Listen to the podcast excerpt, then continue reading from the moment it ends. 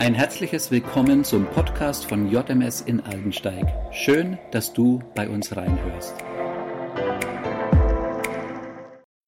Eine Geschichte aus dem Alten Testament möchte ich heute mit euch teilen. 4. Mose 21. Das Volk Israel war 40 Jahre in der Wüste gewandert. Jetzt endlich waren sie auf dem Weg ins gelobte Land. Miriam war bereits gestorben. In Meriba revoltiert das Volk gegen Mose und Aaron, weil sie kein Wasser mehr haben. Und Mose schlägt gegen den Felsen, um Wasser zu erhalten, anstatt zu dem Felsen zu sprechen, wie Gott es gesagt hatte. Aaron stirbt auf dem Berg Hor und sein Sohn Eleazar ist nun der Hohepriester.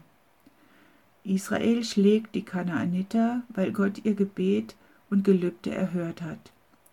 Israel wendet sich dann Richtung Schilfmeer, um Edom auszuweichen, das sie nicht durch ihr Gebiet ziehen lassen will. Hier wird Israel wieder ungeduldig. Die Anklage an Gott und Mose lautet, Warum und wozu habt ihr uns aus Ägypten hierher rausgeführt?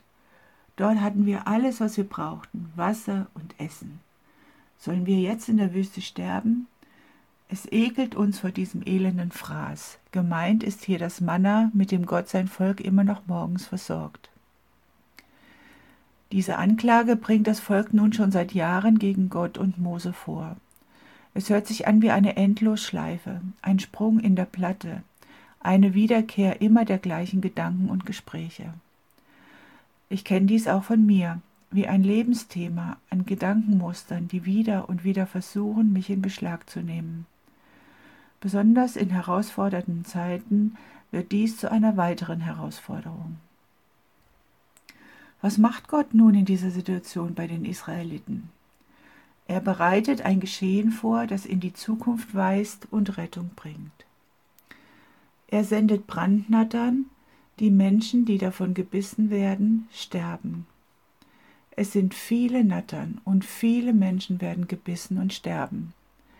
Das Volk bittet Mose, bei Gott ein gutes Wort für sie einzulegen, und sie erkennen an, dass sie gesündigt haben und sich gegen Mose und Gott aufgelehnt haben. Gott gibt Mose den Auftrag, eine Bronzeschlange herzustellen und sie an einer Stange im Lager aufzustellen. Jeder, der gebissen wird und die Schlange anschaut, wird am Leben bleiben. Dieses Bild greift Jesus in Johannes 3 im Gespräch mit Nikodemus auf.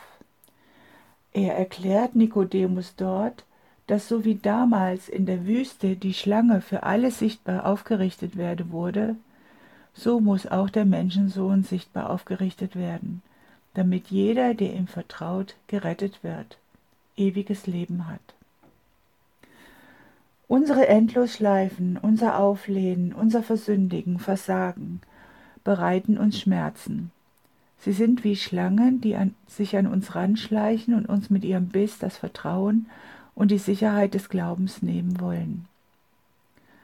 Jesus sagt weiter in Johannes 3, denn so hat Gott der Welt seine Liebe gezeigt.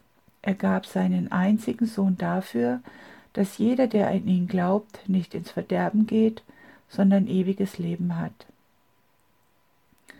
Dieses Erleben der Israeliten, das Rebellieren gegen Gott, das Schlechtmachen seiner guten Geschenke, die Angst zu sterben, das hat brennende Schmerzen und den Tod ausgelöst. Und das bringt sie zum Nachdenken. Sie erleben dann, dass Gott es gut meint und ihnen die Möglichkeit gibt, aus ihrer Endlosschleife und der Rebellion herauszukommen.